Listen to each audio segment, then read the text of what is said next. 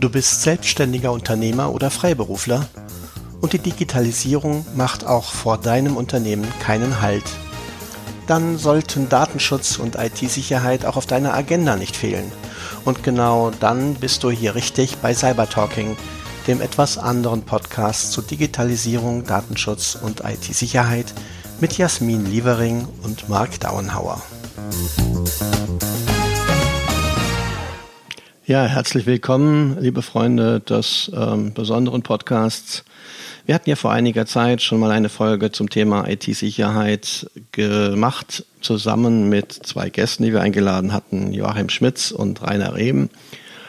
Ich möchte euch heute die zweite Folge aus diesem Podcast, aus dieser Podcast-Serie äh, präsentieren und äh, wünsche euch dazu ganz, ganz viel Spaß. Aber le letztlich kommst du ja auch wieder auf diesen Punkt der Vernetzung, ja. Dass mhm. eben Lieferanten und Kunden stärker miteinander vernetzt sind, IT-Systeme direkt miteinander gekoppelt sind, sei es über die Fernwartung, sei es tatsächlich über, über Lieferketten, Bestellketten, automatische Bestellsysteme, ähm, äh, Lagerlogistik, was auch immer da denkbar ist. Und da stellt sich natürlich die Frage, kannst du solche Verbindungen eigentlich wirklich absichern? Also was, was, was, was tust du? Was tust du? Ist mal an, an Rainer äh, die Frage gerichtet, wenn du an so einer Stelle jetzt dich mit Lieferanten verbinden musst, weil eigentlich dein, dein Geschäftsmodell es dir eigentlich auch so vorgibt. Ähm, was tust du, um das sicher zu machen?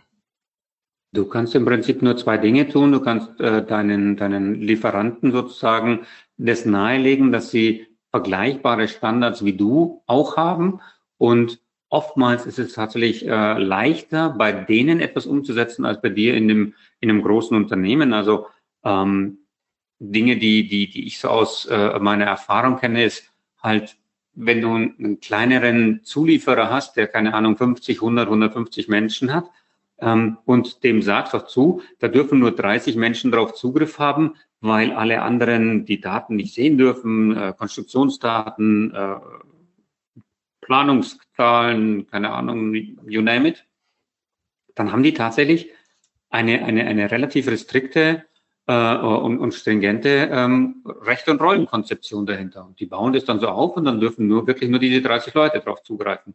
Wohingegen das in vielen anderen Bereichen halt wesentlich schwieriger umzusetzen ist. Warum darf der zugreifen und ich nicht? Und dann gibt es diese ganzen ähm, Prozessketten, die du in einem großen Unternehmen, äh, Banken, äh, Versicherungen, wirklich, wirklich äh, schwierig umzusetzen sind. Und ähm, das schlimmste Beispiel jetzt an so einem, an einem Rollenrechte-Konzept war mal, ähm, da gab es eine Firma, die hatte irgendwie Kategorie 17.000 Leute äh, und rate mal, wie viel, wie viel unterschiedliche Rollen und Gruppen die hatten. Die haben, keine Ahnung, 17.000 äh, Mitarbeiter und haben wirklich ähm, letzten Endes so eine, so eine Kategorie an, an, an 75.000 Rollen und Gruppen gehabt. Kannst du dir vorstellen, dass das, das kann kein Mensch äh, äh, über, überblicken.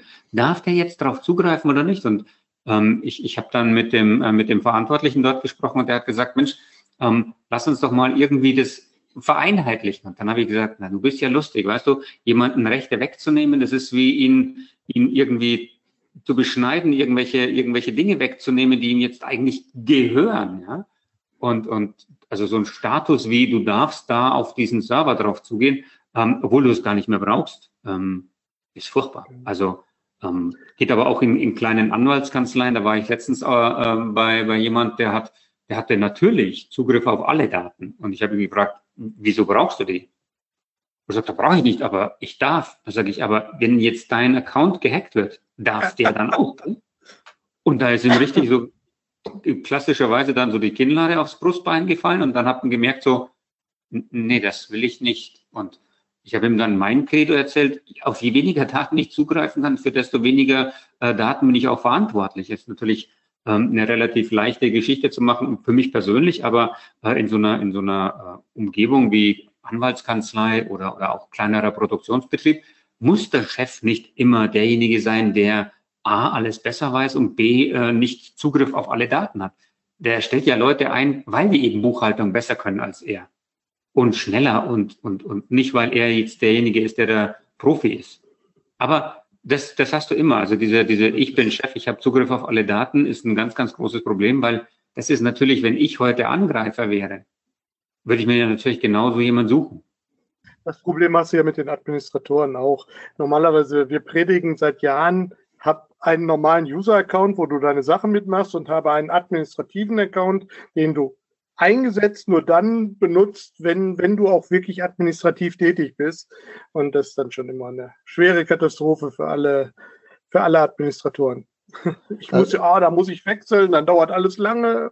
Und, äh, du, musst dich, du musst eigentlich nur äh, einen, ein Admin-Netz einführen, einen Jump-Server und auf den Jump-Server kannst du ja. dich nur einwählen, wenn du äh, dich mit einem speziellen Ding machst und nur dieser äh, Jump-Server hat dann sozusagen die Admin-Karte ja. sozusagen dort und dann, es geht schon, das kann ich, kann ich in meinem Heimnetz machen. Bin nicht technisch voll bei dir, aber wie gesagt, meine Erfahrung aus den Firmen sagt mir, Administratoren, wenn die einmal sich daran gewöhnt haben, mit ihrem mit ihrem normalen User Administrationsrechte zu haben. Da sind wir wieder beim Beschneiden. Das ist genau diese Geschichte. Wenn, wenn, wenn, wieso muss ich da nochmal ein User-ID eingeben? Wieso muss ich da nochmal eine Karte stecken? Warum muss ich da nochmal einen Code eingeben? Warum muss ich da nochmal über diesen Jump-Server mich da einwählen und dann über VNC und weiß der Geier was alles da draufgehen oder RDP oder was auch immer? Und, und das führt dann natürlich auch dazu, dass genau diese Zugangsprotokolle, RDP und, und you name it, ähm, die niemals fürs Internet waren.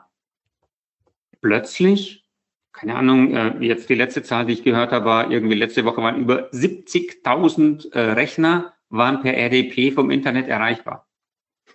Und RDP hat eine Schwachstelle, die noch nicht gepatcht ist, wo man ohne Administrator oder, oder ohne User-ID-Passwort draufkommt. Und ja, das sind jetzt keine Maschinen, die, die, die jetzt irgendwie ich sage jetzt einfach mal, ähm, irgendwelche Tabellenkalkulationen oder so machen, sondern das sind Dinge, die wichtig sind, deswegen sind sie ja zugänglich, ja. Aber was müsst ihr machen?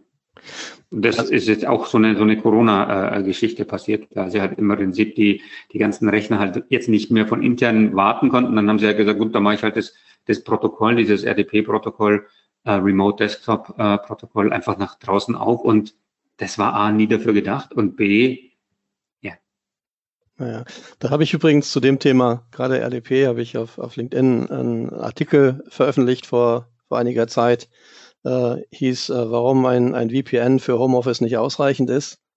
Ähm, da ging es genau um, um, dieses, um dieses Thema RDP, dass auch letztlich auch ein VPN von Homeoffice in die Firma, über das ich RDP mache, wenn ich den Rechner im Homeoffice nicht ordentlich absichere, äh, letztlich auch angreifbar ist. Also das nur so am Rande. Aber ähm, Vielleicht Jasmin, du als Datenschutzbeauftragte, ähm, das, was, was eben gerade geschildert worden ist, ne, dass, äh, dass gerade äh, User zu viele Rechte haben, dass User auf zu viele Daten zugreifen können, da steht doch eigentlich im totalen Widerspruch, wenn wir jetzt auf, uns mal auf personenbezogene Daten fokussieren, doch total im Widerspruch zu dem, was die, was der Datenschutz eigentlich fordert, nämlich sozusagen ähm, nur auf das äh, zugreifen zu dürfen, was man wirklich für die Arbeit braucht und nicht mehr.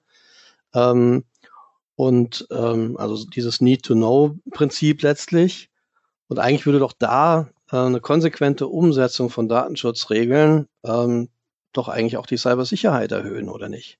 Dieses, äh, wer ist Admin und das ist ähm, das, ob das Notwendigste ähm, herunterzusetzen und nicht jeden da irgendwie lustig auch installieren zu lassen. Das ist auch immer noch Thema. Ne? Also die meisten äh, können irgendwie doch noch auf ihren Computern äh, Software installieren, auch das äh, so ungesehen, ne? so nach dem Motto, es wird nicht überprüft, es wird nichts ähm, gewartet oder sowas, da wird kein, guckt keiner außer IT rüber. Das, das ist ähm, eine Sache, die ganz, noch ganz äh, verbreitet ist. Und ähm, dann ja Rollenrechte, darüber machen sich die Leute halt auch relativ wenig Gedanken. Also das ist so, so nach dem Motto, ähm, haben wir ein äh, Rollenrechte-Konzept? Nö. Also im Kopf, ja, haben wir nicht aufgeschrieben. So, das ist leider die, leider das, was man halt doch antrifft. Ja, und da äh, ist man dann bemüht zu sagen, pass auf, das ist einer der ersten Sachen, die wir angehen. Tatsächlich, dass wir das, äh, dass wir die Admin-Rechte ähm, zurückfahren aufs Notwendigste, dass wir ähm, Rollen und Rechte äh, tatsächlich äh, uns hinsetzen und überlegen, wer muss äh, worauf zugreifen, wirklich zwingend. Dass wir gucken, ähm, dass ähm, ja, es unterschiedliche Netzwerke gibt, dass es auch immer ein, ein Gastnetzwerk gibt. Ne? Also auch dass ein guter man, Punkt. Ja, so. ähm, das ist, das ist äh, auch ein Punkt und ähm, ein anderer, genau, auch mit der Fernwartung, na, dass das nicht irgendwie offen, immer ständig offene Ports sind, sondern ähm, dass das angemeldet wird, dass es ähm, protokolliert wird, dass man auch Protokolle einfordert, was wie gemacht worden ist, eigentlich nach dem Vier-Augen-Prinzip. Ne? Ähm, ja. Das sind schon so Sachen, ähm, die bei mir ganz oben drauf stehen, ja. Und die ja letztlich auch auf die, auf die Sicherheit des Unternehmens einzahlen. Ja. ja.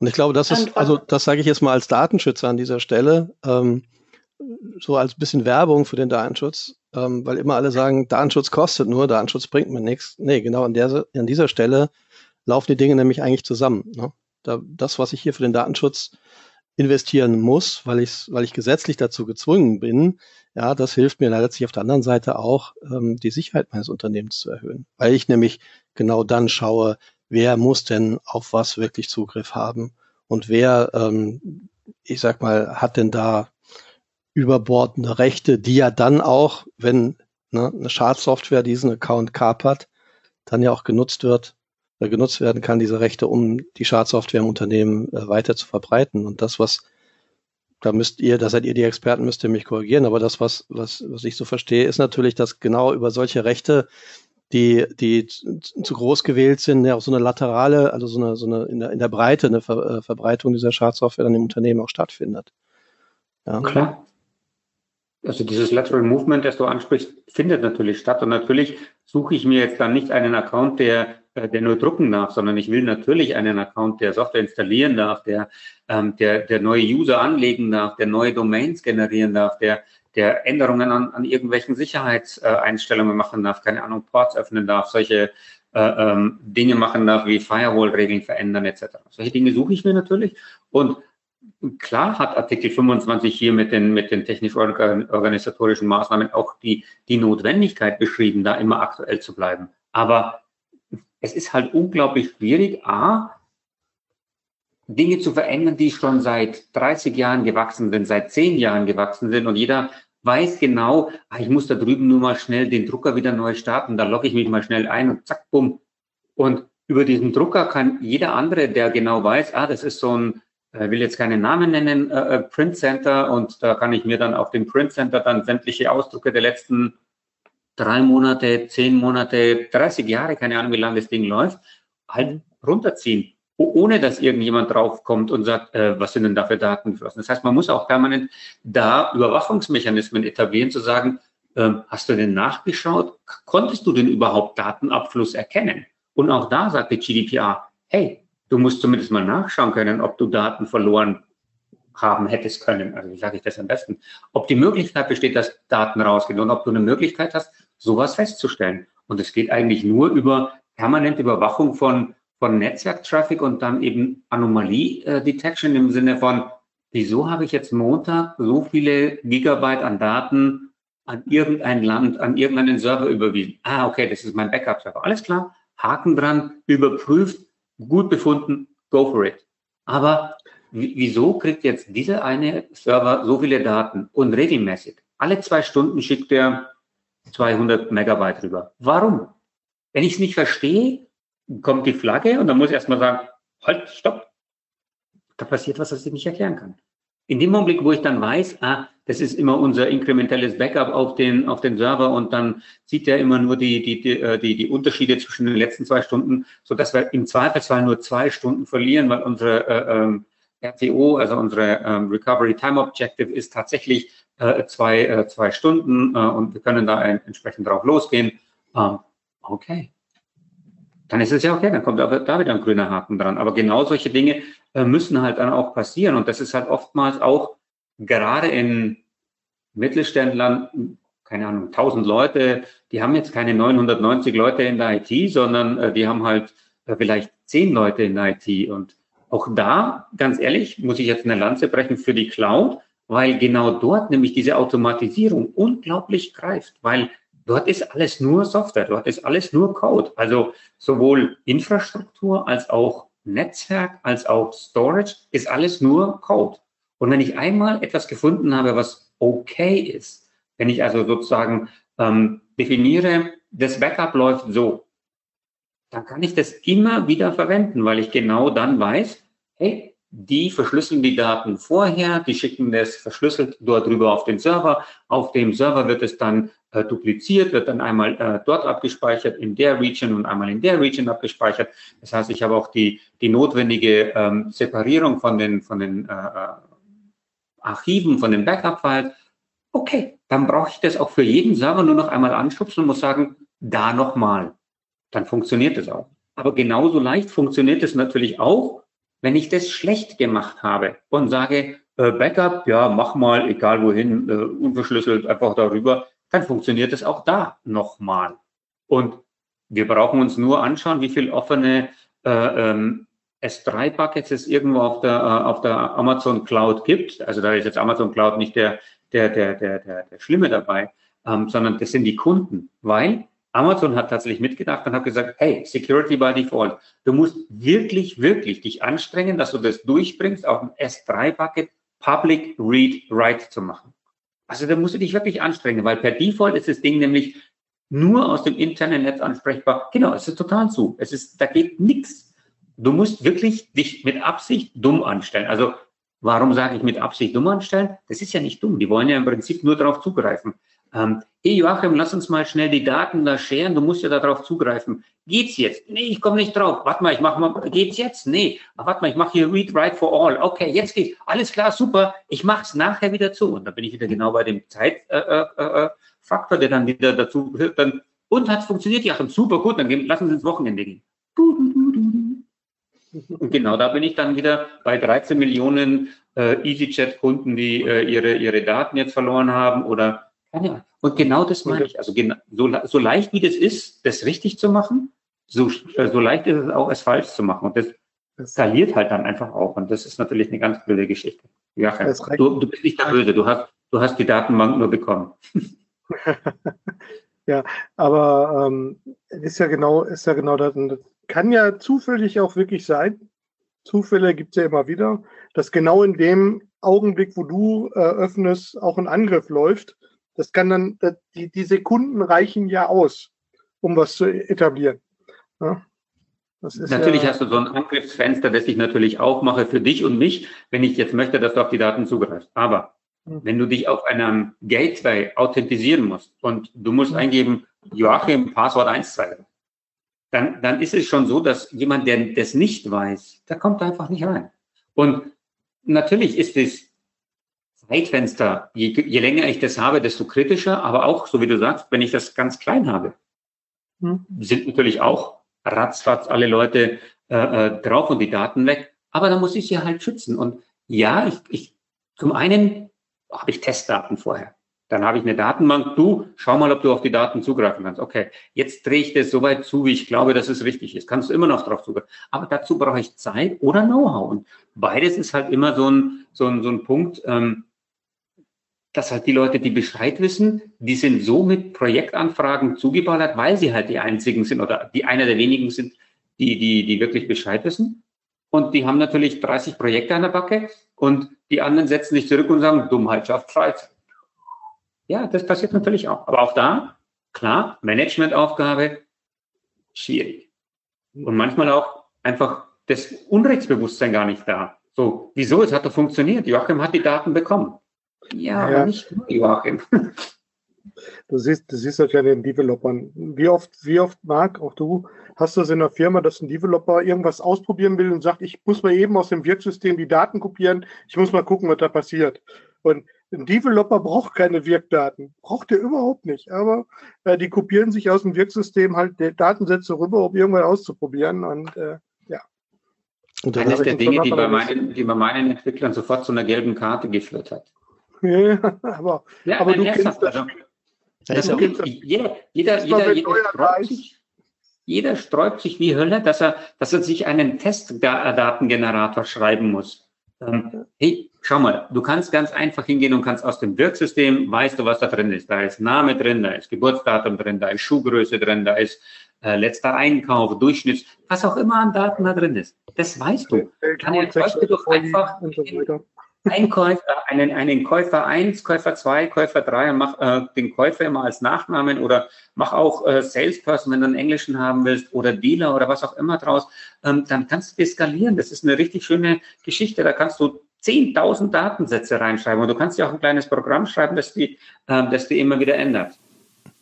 Meine Herren, das war schon wieder eine ganz spannende Diskussion in den letzten 20 Minuten. Ich konnte mich gar nicht lösen und selber eigene Beiträge ähm, dazu liefern. Wir haben einen Riesenbogen gespannt. Ich will es nochmal so ganz kurz zusammenfassen. Also es ging ja letztlich um die Frage, wie weit sind Organisationen vernetzt, wie offen sind die Netze, wie viel Kooperation hat man mit Partnern und dass man hier sozusagen in den äh, Bereich Zero Trust eigentlich gehen muss von der Konstruktion her. Sprich, man kann eigentlich keinem, der im Netzwerk sich bewegt, äh, vertrauen. Wir sind darüber natürlich über die Frage gekommen, wie gestaltet man, man seine Netze so, dass man überhaupt etwas erkennen kann. Ähm, Rainer hat zum Schluss ja jetzt auch sehr eindrücklich äh, gezeigt, wie ähm, worauf es ankommt, dass man eben seine Netze regelmäßig testet, dass man regelmäßig überprüft, was passiert hier eigentlich im Netzwerk und ähm, dass das eben aufzusetzen, ähm, auch äh, Dinge sicher aufzusetzen, eine ganze Menge Zeit und Know-how braucht, die bei Mittelständlern heute leider Mangelware sind. Ich denke, wir müssen unsere Diskussion an der Stelle weiter fortsetzen. Das werden wir auch äh, zeitnah tun. Ich möchte euch ich möchte mich, nochmal von vorne, ich möchte mich heute ganz, äh, ganz herzlich bei euch bedanken fürs Dasein. Und ja, dann sehen wir uns ganz bald wieder und äh, sprechen an dieser Stelle weiter. Vielen Dank und bis bald. Und das war wieder unser heutiger Podcast Cyber Talking von Jasmin Lievering und Mark Downhauer. Ich hoffe, es hat euch gefallen. Wenn ja, dann schenkt uns einfach ein paar Likes und dann freuen wir uns, wenn ihr das nächste Mal wieder dabei seid.